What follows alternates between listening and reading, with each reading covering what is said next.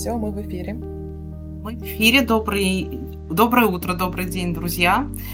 А, это наш очередной выпуск нашей горячей линии, который мы проводим для вас и на который отвечаем, которая полностью посвящена вашим вопросам, которые вы нам присылаете заранее, либо прямо в чатик а, в течение эфира и пробуем все вместе а, разобраться в этой непростой ситуации, поговорить, порассуждать о том, а, что нам делать, а, разбираем ваши кейсы.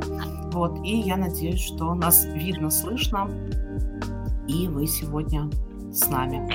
Вот, сам, сам, да, со мной, со мной вместе. Меня зовут Оксана Прутьянова, я отвечаю за поиск за вертикаль поиска аналитика и дата-сайентистов в HR, и со мной вместе Оля Макарова, которая э, отвечает за э, технические позиции, за найм в IT. Вот, Оль, привет. Всем привет, доброго утра, хорошей недели. Да, ну что, давайте, пока вы подключаетесь и пишете нам вопросы в чатик, прямой эфир, мы возьмем несколько вопросов на разбор, которые вы прислали чуть заранее, вот, и попробуем на них вместе с вами поотвечать. Так, вот, например, такой, э, такой вопрос. Э, каковы перспективы найти работу начинающему Java-разработчику? А, ну, про, про вообще поиск работы джунам мы много говорили на наших предыдущих эфирах, прям, ну, очень подробно и очень много. А, если вы не были, придите, пересмотрите. А, там много полезных советов, но, наверное, сейчас тоже можем чуть-чуть прокомментировать, да, чуть-чуть пройти, пройтись по этому вопросу. Оль, что думаешь? Какие перспективы? А, ну, понятно, что сейчас а, джунам будет очень непросто, потому что это та категория, ну, на которых прежде всего режут косты. А, вот, и, э, ну, то есть точно, точно поиск не будет простым, но ну, здесь, наверное, остается порекомендовать действительно следовать вот тем советам, которые уже много раз э, мы обсуждали. Это идти достаточно системно в поиск, быть настойчивым и проактивным, э, относиться к поиску как к, к некой работе, да, и делать это достаточно планомерно и э, систематически. Ну и, собственно говоря, э, ждать, пока ситуация, она там немножко как-то стабилизируется сейчас текущая, потому что рынок пока замер, и, в общем, рынок пока ждет, что будет происходить в дальнейшем. И на самом деле много сейчас фризов по найму не, не только там из каких-то ну, там, финансовых проблем и прочих вещей, сколько компания никак пока фризится, чтобы ну, дождаться прояснения ситуации какой-то. Да? И, в общем, а, по большому счету в такой ситуации остается только действовать, быть активным а, и а, ну, продолжать свою тактику да, поиска и как-то ждать, в общем, когда ситуация там более-менее прояснится. Скорее всего, Java разработчики, фронтенд разработчики все равно будут нужны э, на там, российском рынке. Вот, и э, там их снова будут набирать. Мы просто ждем, в общем, как ситуация будет развиваться кажется, что еще часть работодателей, может быть, э, их внимание может быть нацелено не только на то, чтобы разобраться ну, и, и зафризить найм просто ради фриза, вот, но еще возможно, что их ресурсы просто отвлечены очень сильно на то, чтобы позаботиться о текущих сотрудниках, вот, э, да, дать возможность э, тем, кто хочет переехать, переехать, обеспечить это там, юридически, финансово и так далее, поэтому возможно, что ну вот ресурсы HR, админов и всех, кто сопровождает подобного рода процессы, они еще и там во многом. Вот поэтому э, я думаю, что а, ситуация сейчас станет стабильнее тогда, когда компании придумают, как платить деньги да, тем сотрудникам, которые оказались за рубежом, там, перевезут всех, кто хотел переехать, и, э, собственно, ну, смогут снова вернуться с полной силой к нормальному процессу планирования. И планирование найма, да, и там. Планирование найма, ну и, собственно, физический найм, да. Вот, но это такая гипотеза, если есть кто-то из, э, из HR, из коллег, из компаний, напишите действительно, ну, как бы откликается ли в вас такая, такая идея, есть ли у вас сейчас такие процессы. А, еще вот такой вопрос. А, есть ли смысл а, прямо сейчас идти учиться на фронтенд разработчикам?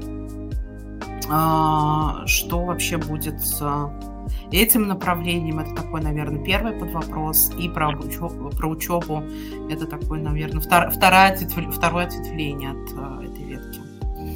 Что думаешь, Ну, с точки зрения того, нужен ли будет, вообще будет ли востребована профессия фронтенд-разработчика на российском рынке, а, здесь а, могу предположить, но опять же, да, то есть надо ждать, как ситуация будет развиваться, но в целом кажется, что нет оснований полагать, что профессия фронтенд-разработчика умрет.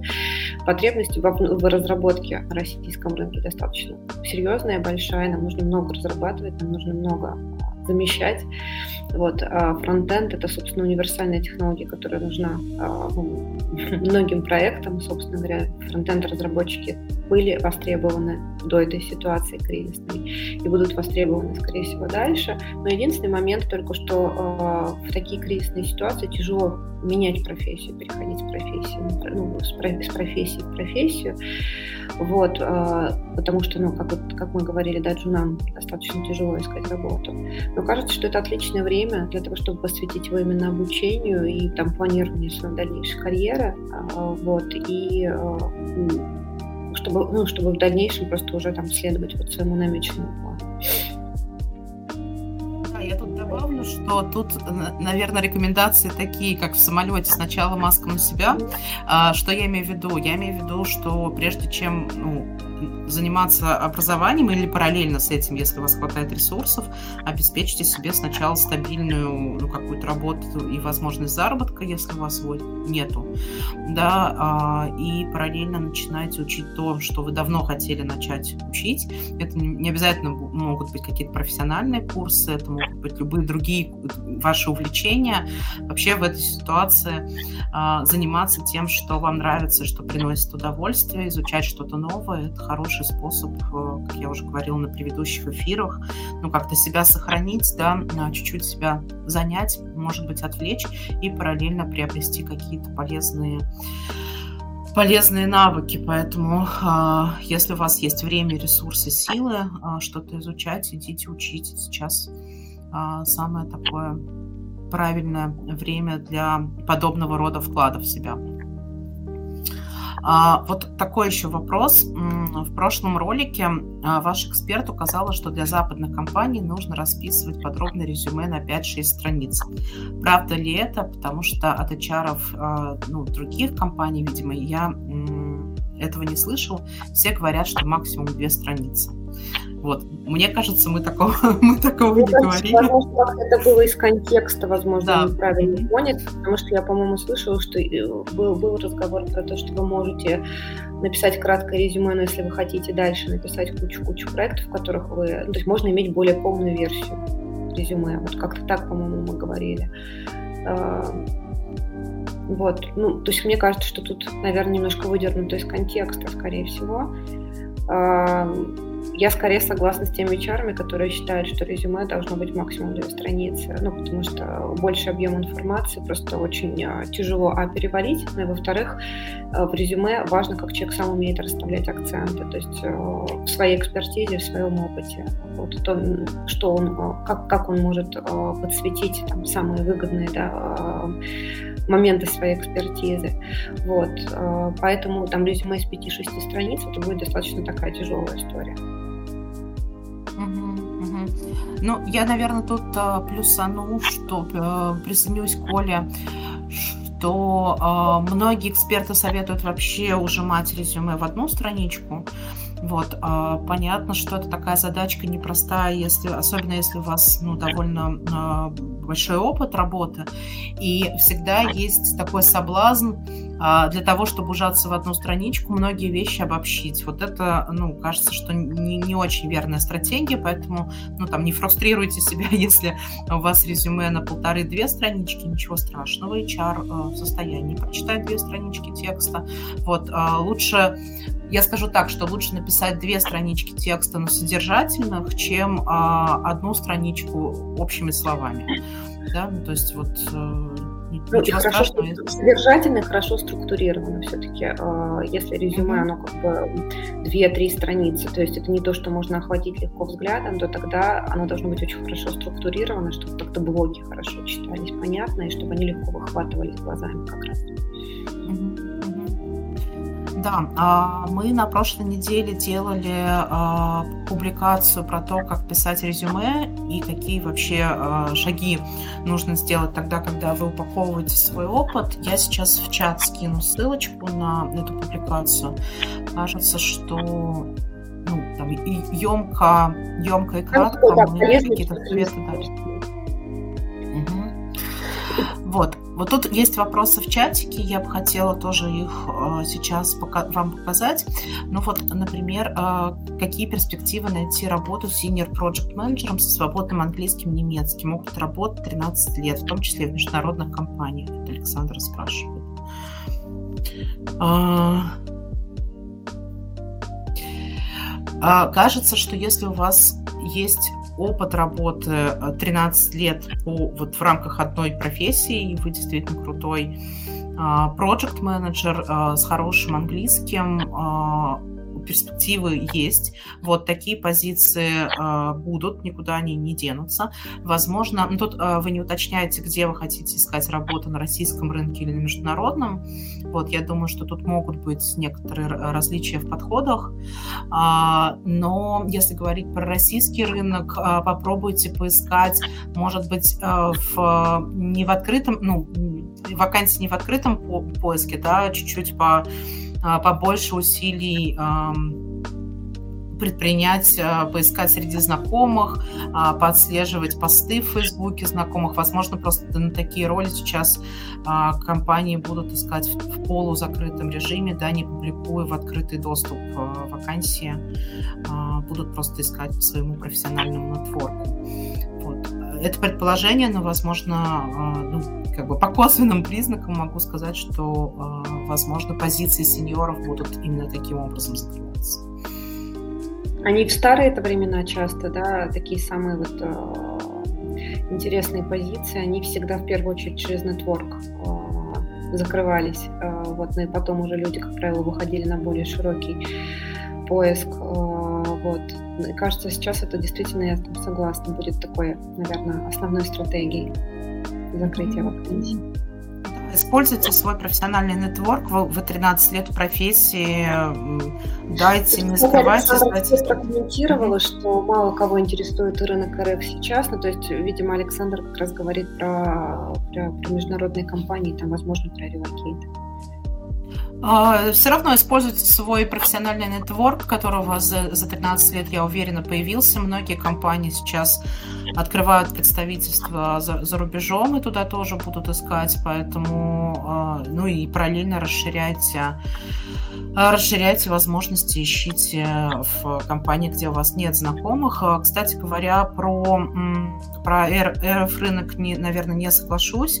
Ну, как вы понимаете, мы разговариваем с большим количеством кандидатов кандидатов, и не у всех ситуация такая, что они могут, например, или хотят уезжать. А, есть кандидаты, которые там в силу разных обстоятельств остаются здесь, в России, и будут оставаться здесь. У меня, например, на прошлой неделе было несколько разговоров с кандидатами, которые не, точно не будут уезжать. У одного, например, человека э, маленькая дочь, которая воспитывает мама, и они никуда не уезжают, да, потому что он не хочет бросать ну,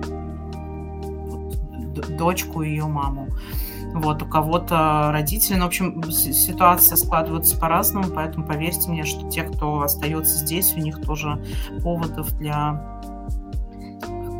тревог, беспокойств и ровно те же самые вопросы, а, что и у вас тоже возникают. А, вот такой вопрос. Возможно ли найти работу с релокацией при опыте работы один год, а, фронтенд, английский B1+. А, Мария, да, видимо, спрашивает. А, Оль, что вообще про фронтенд в целом думаешь? Насколько это такое направление а, стабильное, живучее? Стабильное, живучее. То, что мы видим сейчас, там российских кандидатов, кандидатов из РФ достаточно активно сейчас нанимают, а, продолжают нанимать там, на международные проекты, на Revocate, как в, не знаю, такие страны, как, не знаю, Черногория, Кипр, там, Армения, Грузия и так далее, так и, собственно говоря, в Европу. То есть, ну, мы прямо отслеживаем, мониторим эту историю, да, и много сейчас нанимают. Как раз сейчас э, многие компании не выбирают да, российский рынок, э, забирают отсюда кандидатов. Но здесь из того, что я вижу, есть два рискованных момента. Это, собственно говоря, достаточно джуновый опыт работы, опыт работы один год, и английский B1, э, что очень часто для эвакейта может быть не, ну, не недостаточным, если там в лучшие времена было гораздо проще там с B1 уровнем найти работу, э, потому что э, брали, брали и таких ребят, релацировали таких ребят, то сейчас есть из кого выбрать, поэтому приоритетом, конечно, тут кандидаты, которые достаточно хорошо владеют английским, там на уровне C1 и, и так далее. Вот. Э, ну и джунам сложнее. Сейчас появилась очень большая возможность для выбора среди кандидатов компаний, которые, например, там релацируют и на Кипр, и, там, не знаю, в Армению, еще куда-то, а, те, кто, ну, например, раньше было выбора гораздо меньше у тех компаний, которых выбор гораздо меньше, потому что там, ну, Европа все, все равно была таким более популярным местом для релокации. Вот, и сейчас а, ну, я вижу большое количество кандидатов уровня джун или middle минус, ну, которым достаточно тяжело найти работу с релокацией потому что их очень много, и очень много ребят на местах, которые уже переехали и ищут работу прямо в полях. Вот, и это такой ну, достаточно непростой процесс. Но с синьором по, по, по понятным причинам гораздо проще. А, и тогда вот еще такой вопрос, Оля, в догонку. А, про российский. Тут я, наверное, первую часть пока оставлю без комментариев. Совсем ли чума на рынке э, труда в РФ или пока жить можно, вот Юрий спрашивает. А вот вторая часть вопросов интересная, как, эм, как в Армении дела обстоят, какая там сейчас конкуренция среди соискателей фронтенд. А, ты в Армении, возможно, ну, уже несколько, да, какое-то время находишься, возможно, а, у тебя уже есть какое-то понимание, представление, как сейчас там, а, что, какие компании там появились, ну, может быть, не перечень, но, тем не менее, насколько их много. В общем, расскажи, а, успели ли вы там с кем-то пообщаться, да, как ты видишь ситуацию сейчас? Мы сейчас как раз в процессе, да, наверное, общения, и э, там только-только прям вот недавно еще переехали, а, и э, ситуация такая, здесь очень активно идет найм, здесь очень много и вакансий, и э, разработчиков сейчас. Э, часть компаний, э, опять же, да, то, ровно про то, что ты говорила, э, они сейчас заняты скорее вопросом переезда, ну, каких-то организационных моментов и обустройства своих текущих сотрудников. Если мы говорим не про компании, вот именно локальные, которые здесь были, а про те компании, которые сюда перебираются, и достаточно большое количество. Я просто ну, не знаю, могу ли я там назвать их перечень, даже не все компании, кого личное. Лично да, свое, свое присутствие э, сейчас здесь. Но этих компаний много, э, и там, не знаю, если ты выходишь в центр Еревана сейчас днем, вечером, э, или там идешь в коворкинг, в общем, это э, русская речь слышна везде, в смысле русская речь не просто русская речь, а это, как правило, то есть, ну, определенный типаж людей, это там русские айтишники, которых сейчас очень много здесь. Вот, э, собственно, подытожив, да, найм идет очень активно, нанимают как и международные компании, которые на этом рынке уже присутствовали, э, и там для которых найм был, ну, наверное, чуть потяжелее шел, прямо скажем, раньше, чем сейчас это идет большое количество кандидатов, которые прямо уже переехали, ищут работу здесь на месте, большое количество кандидатов, которые сейчас получают оферы и релацируются, и, а, скорее всего, ситуация с наймом будет развиваться здесь позитивно, потому что большое количество компаний сюда переехали, и сейчас осев, а, оглядевшись, организовавшись, перевезя сотрудников, они тоже начнут нанимать. Вот, э, как мне кажется, очень позитивная сейчас история. Угу. Ну, про первую часть вопроса все-таки чуть-чуть скажу. Совсем ли чума на российском рынке или нет? Если мы говорим про, про IT, то м- я могу сказать, что и вакансии продолжают появляться, и оферы мы тоже видим, а, делают оферы кандидатам компании. Новые клиенты приходят даже. Новые, которые... новые клиенты приходят. Понятно, что сейчас будут расти, а, будет увеличиваться количество вакансий в, может быть, менее традиционных областях для там, относительно продуктовых компаний, да, какие-то отрасли традиционного сектора, которые диджитализируются и усиливают свои команды людьми с диджитальной экспертизой, с одной стороны, а с другой стороны, кажется, сейчас должно быть больше, еще больше вакансий в индустриальном секторе, да, айтишной направленности. Вот, э, ну и э, понятно, что люди, которые релацируются а, отсюда, да, но тем не менее продукты а, сохраняются, не все бизнесы уходят с российского рынка, поэтому этих людей тоже нужно будет кем-то замещать. Поэтому я думаю, что ситуация ну, не такая уж, в IT уж точно не такая уж печальная. Да, конкуренция растет, а, поэтому еще разочек опирайтесь на ваши сильные, сильные скиллы, на ваши сильные качества на то, что вы умеете делать хорошо, и параллельно, как я говорю, отращивать у себя новые экспертизы, изучать что-то новое, вот, а, подкладывайте себе дополнительные а, основы, так, потому что вы уже знаете, умеете. А, вот Сергей тоже спрашивает, а, расскажите про различия в поиске работы на рынке РФ и Европы. А, а, я хочу тут немножко, наверное, проанонсировать, что у нас будут прямые эфиры с коллегами а, а, с Аней Наумовой и Аней Костиковой. Аня Наумова – продукт-менеджер, который сейчас работает в Штатах. Аня Костикова – лидер Data Science, работала и в продуктовых компаниях, и в компаниях из реального сектора. Мы поговорим с, с коллегами, а, они расскажут, какие вообще подходы использовать а, для поиска работы за рубежом, что там принято, что не принято, вот, и там попробуем с ними порассуждать, посравнивать, да, вот эти подходы. Вот. И, Оль, если есть что добавить, добавляй, пожалуйста.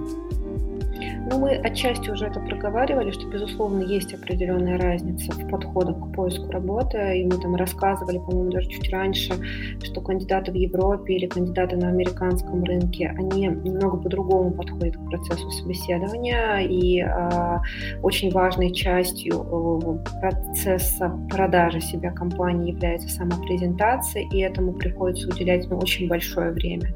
Э, и э, это искусство спича про себя э, и э, искусство преподать свою ну, экспертизу э, достаточно как бы развитой вообще ну, со школы, наверное, развивается там в европейской культуре, в американской культуре. Поэтому э, ну, нашим кандидатам, наверное, здесь приходится вот немножко адаптироваться, да, потому что то, что было у нас в последнее время, э, кандидат мог вообще никаким образом не готовиться к собеседованиям а, и а, мог диктовать там свои условия, как собеседование, как процесс собеседования должен выглядеть.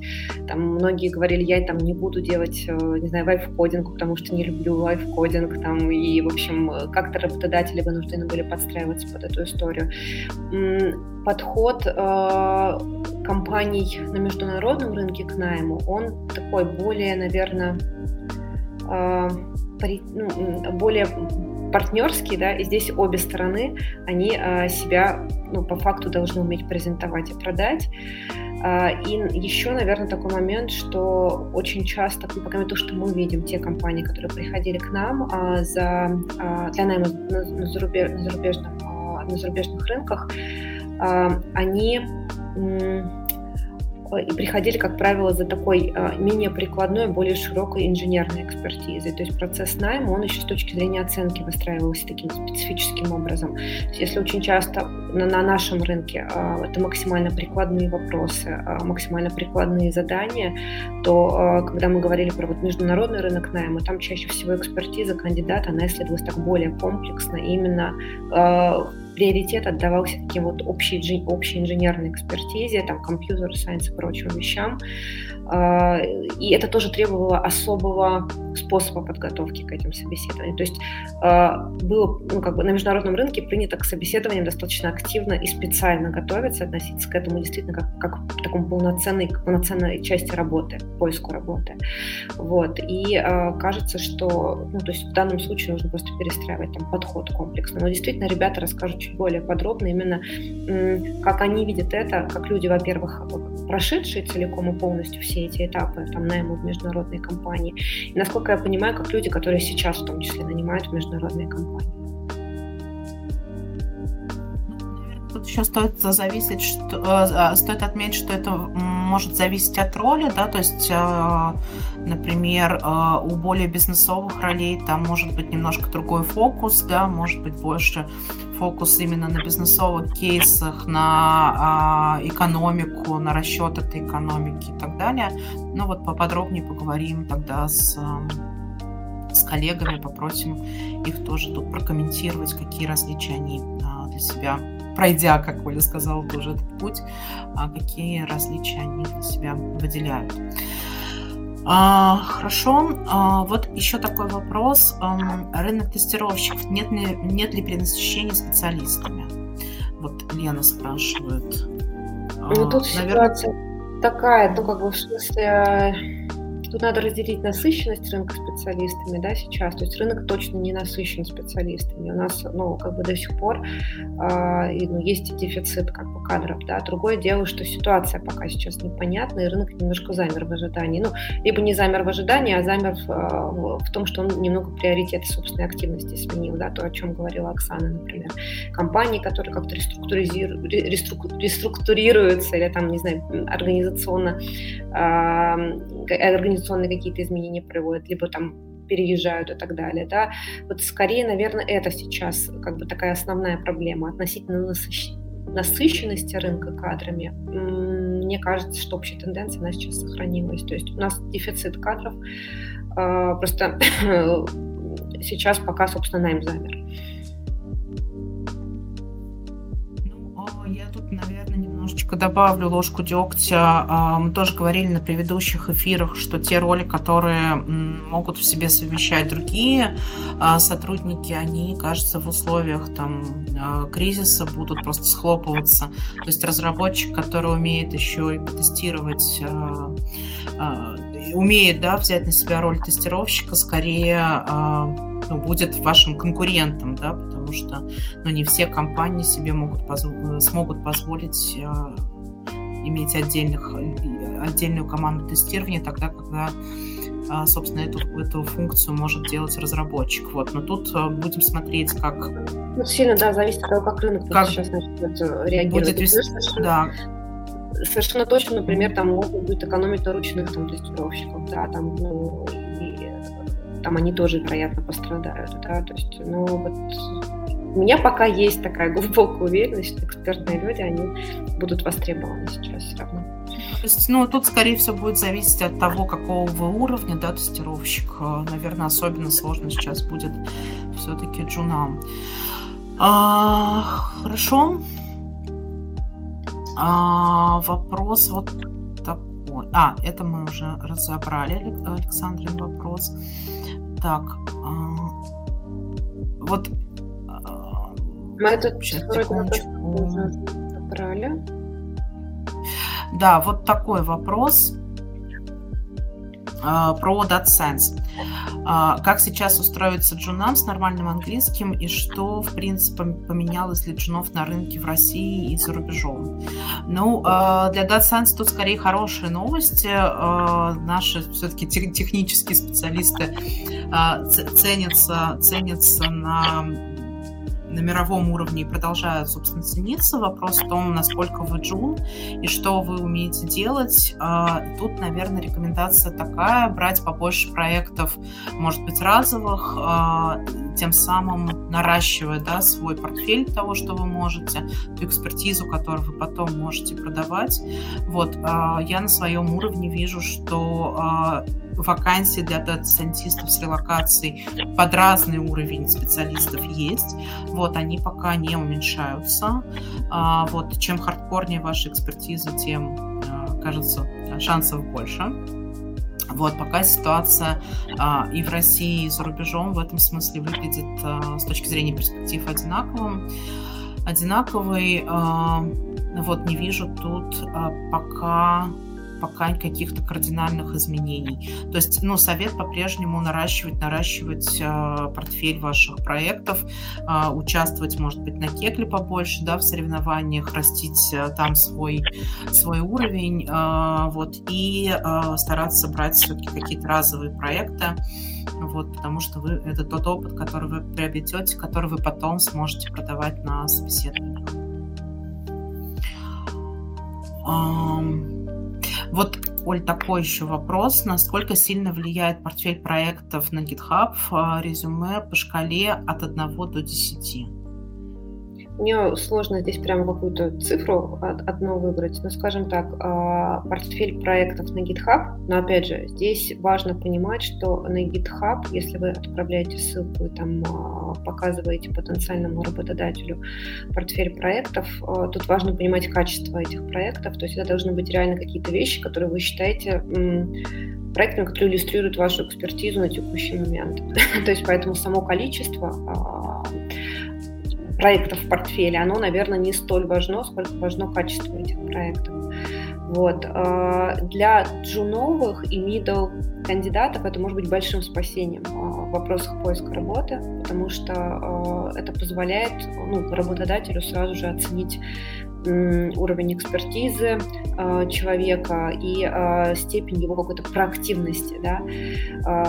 Вот. То есть это очень сильно помогает с поиском работы, особенно middle и джун кандидатам. А для senior кандидатов та же самая история, особенно если человек там активно open source, если у него есть какие-то очень сложные, интересные проекты.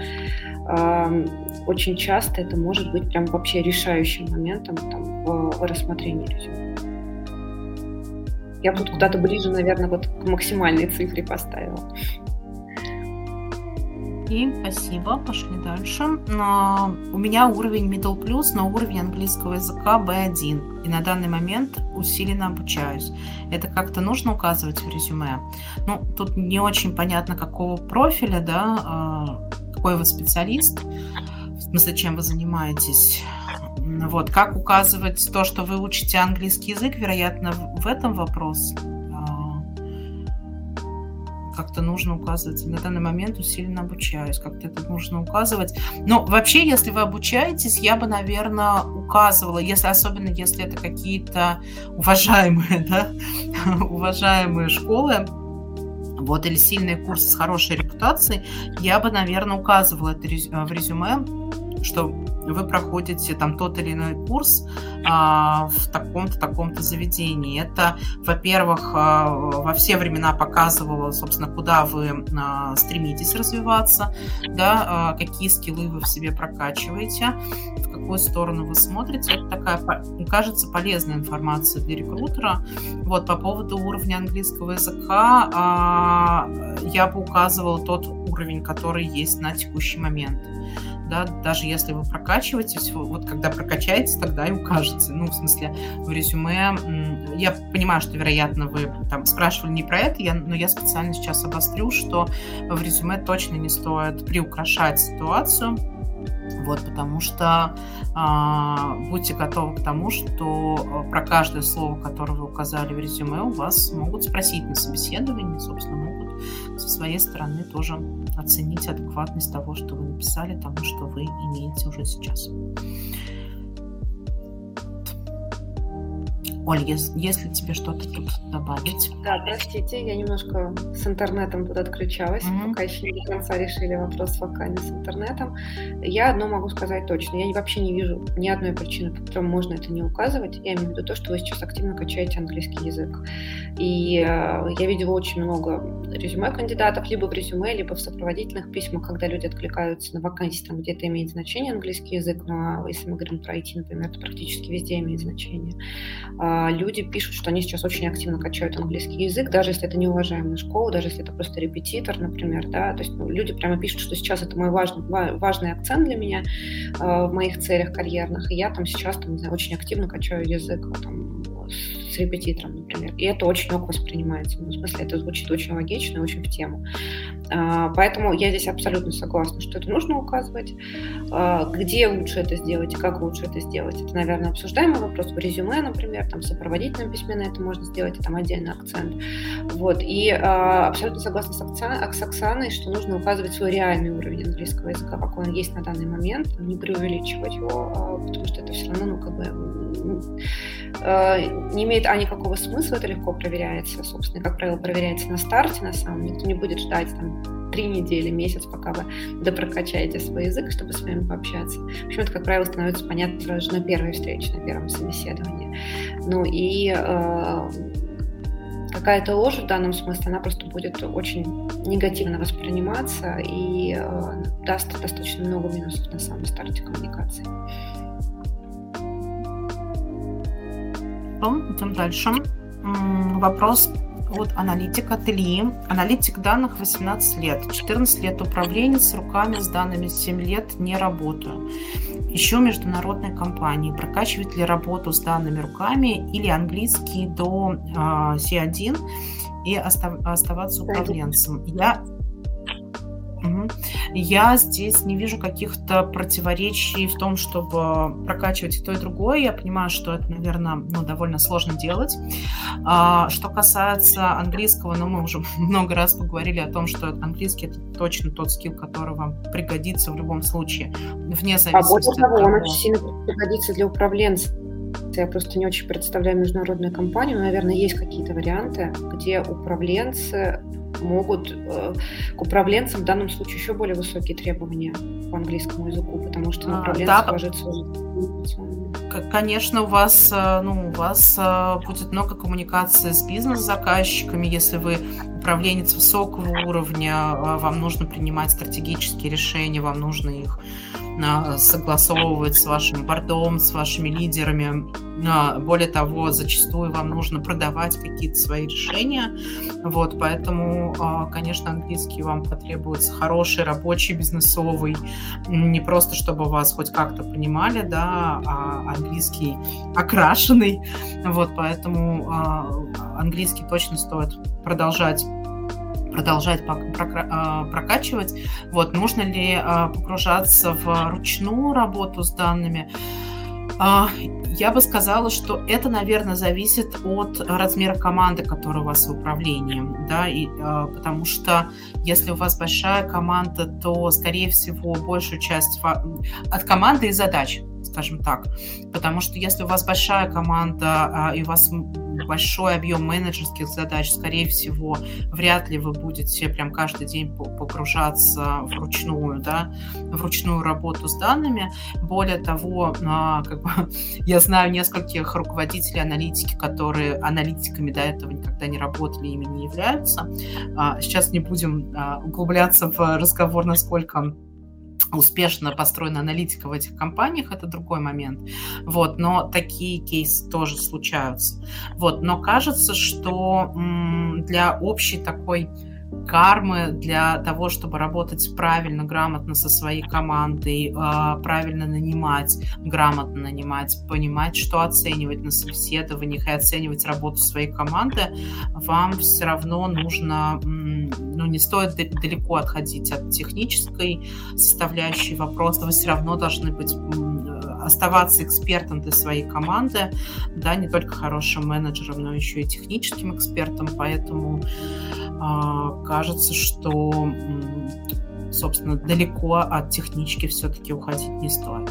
Вот, а, может быть, тут речь не идет о том, что мы мы еще часто говорили, если мы говорим про relocate, говорим, если мы говорим про международные компании на relocate, то очень часто а, приходится некий такой все равно отступ делать а, по карьерной лестнице при релокации, например. Вот, и а, очень задачах им приходится погружаться в техничку или работу руками э, больше, чем они делали это, например, э, ну, там, в российских компаниях, да, работая там на российском рынке. Поэтому есть вариант, что, ну, в общем, очень сильно придется вспомнить, как работать руками в том числе. Я, меня слышно было, я там потерялась, где-то отвалилась? Э, чуть-чуть э, был, да, лаг в связи, но, в принципе, по контексту понятно, про, про что ты сказала. А, хорошо, вот Эля спрашивает а, к вопросу про Data Science. Есть знакомые, которые хотят быстро вырасти в DS без особых знаний и опыта в разработке. В общем, насколько это, в принципе, реально. Если человек не глупый а, и будет уделять достаточно времени этим задачам, посоветуйте, пожалуйста, хороший курс для них. Вот. Нет ничего нереального, невозможного для человека. Если у человека есть желание, стремление изучать эту профессию изучайте, пускай человек начинает изучать. А сейчас много каких, какие курсы даже для новичков открываются в бесплатном доступе, поэтому, конечно, используйте э, эту возможность для того, чтобы прокачать э, и начать а, как, как ДС, может быть, начать с каких-то там э, с того же Текля, да, с, с участия в каких-то групповых таких соревнованиях, да, с каких-то проектов, а, с курсов, это, это все неплохо. Мы уже говорили о том, что а, в условиях такого кризиса занять себя обучением это неплохая идея. Там, так. Оксана, есть продолжение mm. этого вопроса отеля, да, как раз про какие языки выбирать. Mm. Вот здесь, да? По курсам есть уточнение, я так а, понимаю. А, сейчас, секундочку. А, я так понимаю, что они не могут найти курсы по ДС с нуля, так как нужно уметь хотя бы немного кодить. Если да, то какие языки для этого можно выбрать только Python. А, я могу сказать, что Python это тот, а, тот обязательный язык, который вам потребуется для работы с данными, то есть речь не идет про Python для промышленной, э, промышленной эксплуатации, да, для промышленного написания кода, но для работы с данными Python это тот язык, который вам точно потребуется. А на зарубежных рынках ну, то, тоже вот, наверное, с Аней Костиковой поговорим. А, в зарубежных компаниях а, ряд компаний используют а, R чаще, чем Python, но на российском традиционно Python и SQL, математика, статистика – это то, что, про что будут спрашивать у вас абсолютно на всех собеседованиях по аналитике и Data Science.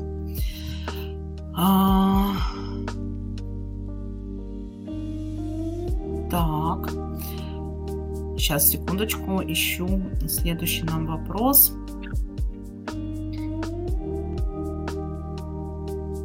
Просто очень длинные вопросы, которые разбиваются на много сообщений, перемешиваются. Да, нам немножко сложно, когда вы пишете такую, ну, немножечко простыню, да, потому что они начинают идти не подряд.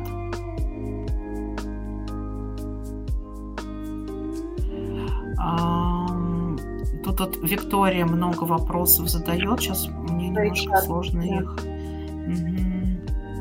Ну, давай попробуем. Про HR много вопросов вообще к нам приходят. Давай попробуем с Викой поговорить. Э, я HR с опытом работы более трех лет. Последние чуть больше двух лет работала в IT-компании, собственной продуктовой разработкой HR. Вела несколько направлений адаптация новых сотрудников, ревью для текущих коммуникаций, рекрутмент. А, сейчас до вопроса дойдем. Я нахожусь в поиске работы, у меня сейчас тупо планирую в ближайшие пару месяцев релацироваться в другую страну, с чем поиск работы затрудняется. А, готовность а, полной удаленки не особо.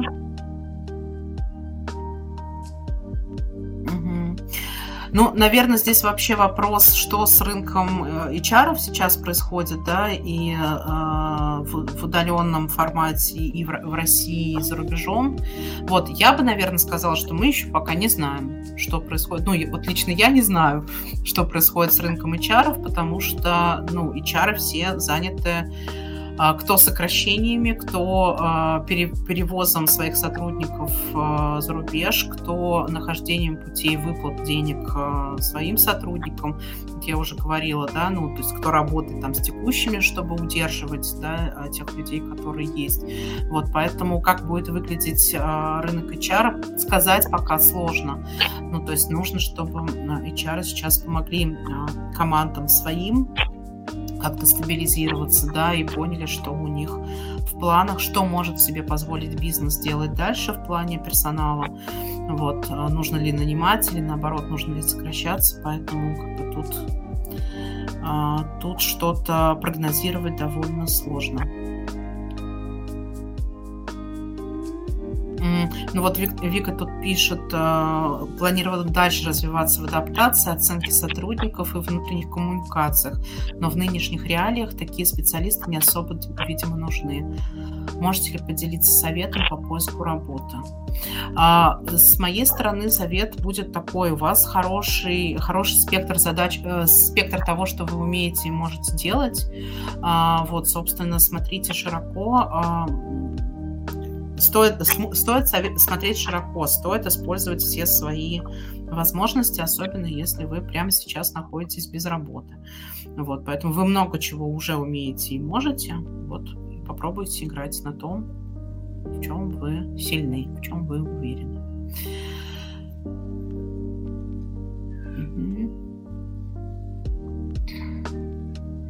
Так, что у нас дальше? Я, знаете что, я хочу взять вопрос не из чатика, а взять вопрос, который нам приходил раньше. Возможно, он у кого-то откликнется. Я его озвучу, не буду его писать, озвучу озвучу его просто. А, вот человек пишет, «А, я получаю около 6-7 приглашений за 7 рабочих, получил за 7 рабочих дней. Пока что каждая компания не готова работать со мной, отваливаются на этапе после собеседований, даже если я а, удовлетворяю всем критериям кандидата. Полагаю, что дело в моем резюме. Говорю на собесах, я свободна, открыто, отвечаю на вопросы и деликатно задаю свои, много улыбаюсь. Прошу вас посмотреть резюме подсказать, что в нем можно дополнить и попробовать э, и поправить. Заранее спасибо. Ну, э, я, наверное, здесь скажу, что э, если вы получаете приглашение на собеседование, то, скорее всего, э, дело не не в резюме, да, а дело в том, что у вас там дальше происходит. Вот в этом смысле нужно а, посмотреть, а, может быть, обратиться к карьерному консультанту, а если нет возможности а, посоветоваться с карьерным консультантом, то задействовать кого-то из ваших знакомых, а, очень хороших знакомых, и наоборот, а, людей, которые являются экспертами, но готовы вас проконсультировать на какой-то безвозмездной да, такой основе, вот, которые не очень хорошо вас знают, и в этом смысле не будут бояться вас ну, как-то личностно обидеть или, или задеть. А, поэтому нужно, во-первых, посмотреть, соответствует ли ваш рассказ которые вы да, транслируете на собеседование, описание тому, что э, есть в резюме, то есть насколько то, что вы рассказываете, соответствует тому, что вы о себе пишете в резюме. Это такое первое. И второе, э, соответствие вакансии тому, что вы заявляете в качестве пожеланий к позиции и работодателю на собеседовании. Насколько э, то, про что вакансия, соответствует вашим заявленным требованиям да, к позиции, к, собственно, к роли, которую вы обсуждаете. Ну вот что делать, это дать, дать, а, попросить дать развернутую обратную связь партнеров или коллег. Вот, возможно, есть какие-то паттерны, которые вы не видите, а, не чувствуете и, там, или, возможно, не учитываете. А, и вот попросить вас собеседовать независимого рекрутера или нанимающего менеджера, и после этого дать вам тоже такой развернутый, развернутый фидбэк.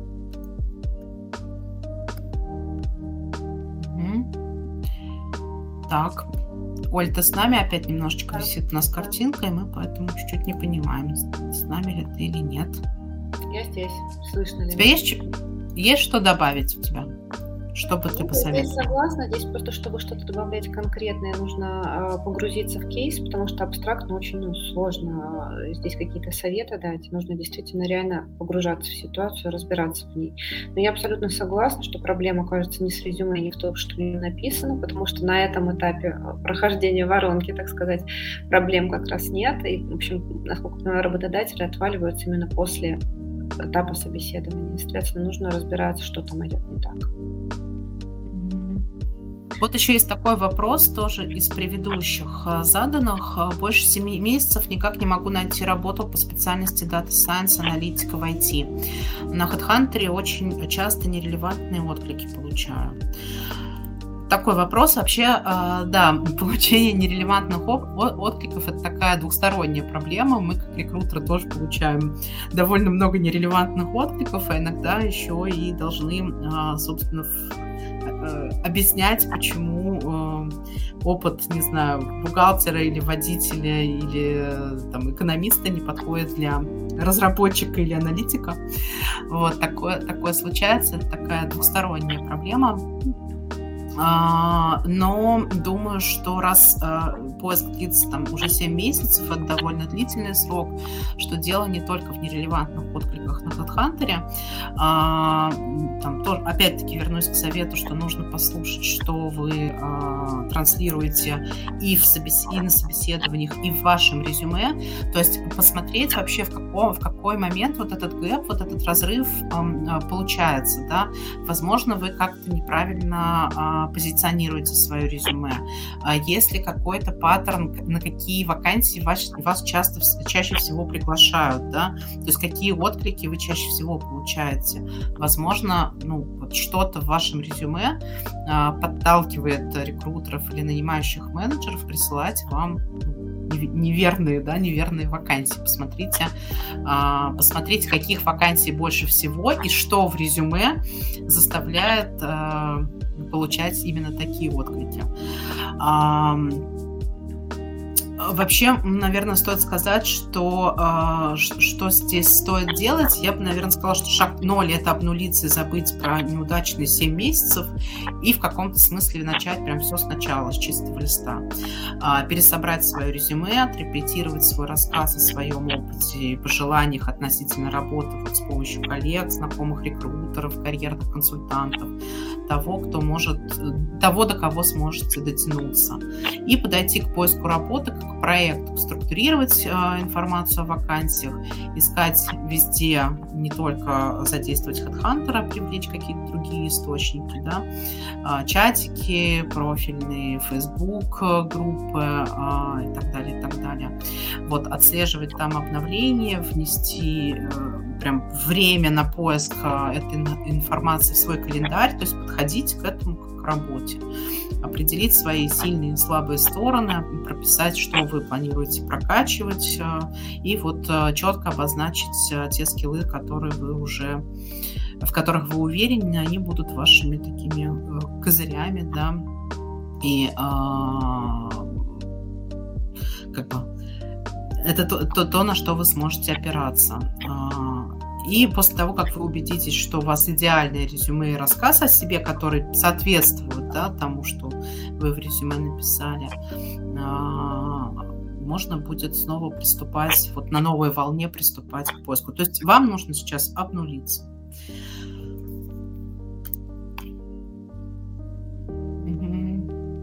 Да, вот тоже тут э, зеркало пишет, что я согласна, нерелевантные отклики возможны при неправильном формировании резюме, оформлении резюме не надо много расписывать нерелевантного опыта, не расписывать опыт PM, если ищете должность разработчика.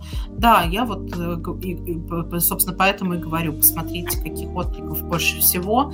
А, если вы получаете на аналитика, не знаю, а, чаще всего вакансии PM, посмотрите, что, что в резюме вы оформили вот под, под эту, да, под эту специализацию. Короче, скорее всего, есть какая-то причина, особенно для неповторяющихся кейсов, для повторяющихся кейсов. И ее нужно вычленить. Угу, да. А, наверное, я это говорила на предыдущих стримах, но я еще раз э, хочу обратить внимание, если вот у вас есть долгий такой поиск, какие-то неудачи, неудачные собеседования, много отказов на, любо, на любых этапах, э, вы точно не должны демонстрировать свое отчаяние и, и впадать в уныние и демонстрировать какую-либо агрессию. Потому что такие вещи, они очень легко иногда даже на каком-то ну, невербальном уровне считываются, считываются с теми людьми, с которыми вы коммуницируете в процессе поиска работы.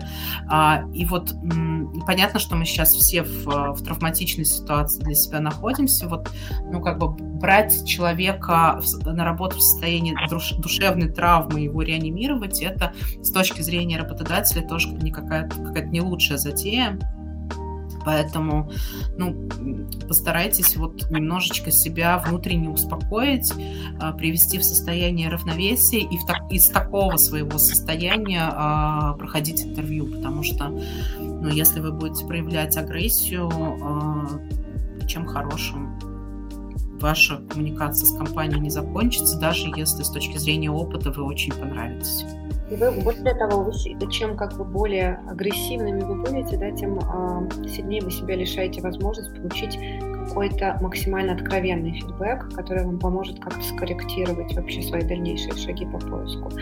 Потому что самый лучший вариант, когда вы с работодателем сможете настроить э, ну, настолько откровенные, ну, максимально открытые э, открытую коммуникацию, которая вам э, из любого кейса поможет, даже негативного, поможет просто вынести для себя какие-то, какую-то полезную информацию и какие-то выводы на, собственно, будущую, ну, на будущий поиск, на будущую корректировку.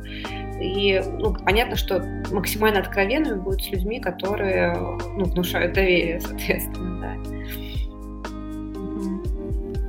Еще, наверное, хочу здесь добавить, что а, особенно, наверное, для джунов это характерно или характерно для людей, которые редко ищут работу или давно не искали. А, начинать разговор с... А, обычно ну, рекрутеры, нанимающие менеджеры просят вначале рассказать о себе. А, и начинать с того, что чего я буду вам рассказывать. Вот мое резюме, вы что мое резюме не читали, я же в резюме все написал. Вот а, это самое худшее, что вы можете сделать на собеседовании. Ну ладно, одно из самых худших вещей, одна из самых худших вещей, которые вы можете сделать на собеседовании, это сказать, что же ты такой тупой, не почитал мое резюме. Поверьте мне, рекрутер или нанимающий задает этот вопрос не потому, что он не прочитал ваше резюме или там поленился это сделать, а потому что, а, ну, во-первых, не всегда то, что написано в резюме, соответствует действительности, а во-вторых, для того, чтобы послушать, как а, человек о себе рассказывает, какие вещи он выделяет как ключевые в своем опыте, главные в своем опыте. А, и, и зачастую это, вопрос, а, это повод начать с вами диалог, углубиться в какой-то кейс, а, перейти вот в эту плоскость и начать обсуждать какую-то проработанную вашу да, уже задачу. Ну, то есть даже если вы уже очень устали одно и то же рассказывать про свой опыт, повторюсь, воспринимайте это как работу и э, не ленитесь это делать каждый раз качественно. Не надо эту задачу скипать. Вот, потому что мы тоже как рекрутеры от, э, сейчас, да, люди много проходят собеседований, иногда слушаем, слышим такое, такое возражение. Что я тебе буду рассказывать? Я вот в резюме все написала, иди читай. Вот это, ну, поверьте мне, это не самая лучшая стратегия. Вот, э, понимаю, что к, к рекрутерам из агентств тоже есть такое а, некоторое предупреждение, но поверьте мне, что рекрутер из агентств это ваш такой хороший друг, потому что он может прийти к вам с а, не с одной вакансией, а с несколькими вакансиями, которые открыты в разных компаниях прямо сейчас, или про которые рекрутер знает, что они планируются и может держать вас да, в курсе таких вакансий. В общем, ну и самое главное, а, что он может быть отличным, а, по факту бесплатным консультантом, в том числе для вас, потому что он сможет дать какой-то фидбэк, mm-hmm. ну, за который ну, некоторые люди деньги платят, в смысле, прям специально нанимают карьерных консультантов. А здесь у вас есть возможность просто при э, нормальном сотрудничестве с рекрутером этот фидбэк получить, вот, ну, собственно, в рамках вашей коммуникации это безопасно для вас, э, если вы правильно выстроите коммуникацию с рекрутером, это очень безопасная для вас территория как раз для того, чтобы отрепетировать вообще все возможные поинты про себя, подготовиться к собеседованию. Ну и вообще неплохо иметь на стороне компании кого-то, кто э, за вас. А раз э, ваше резюме рекрутер направил в компанию, значит, он верит в то, что ну, у вас может случиться матч, может случиться сотрудничество.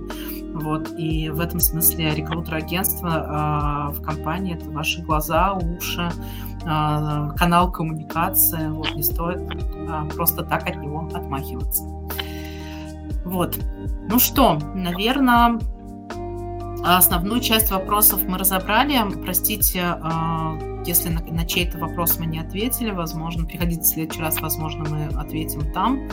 Вот, на сегодня, кажется, все. Вот, спасибо, что были с нами, что продолжаете к нам приходить и с нами разговаривать. А, вот. Ну и все будет хорошо, рано или поздно. Вот. Желаю всем хорошей, продуктивной рабочей недели. Всем пока, удачи.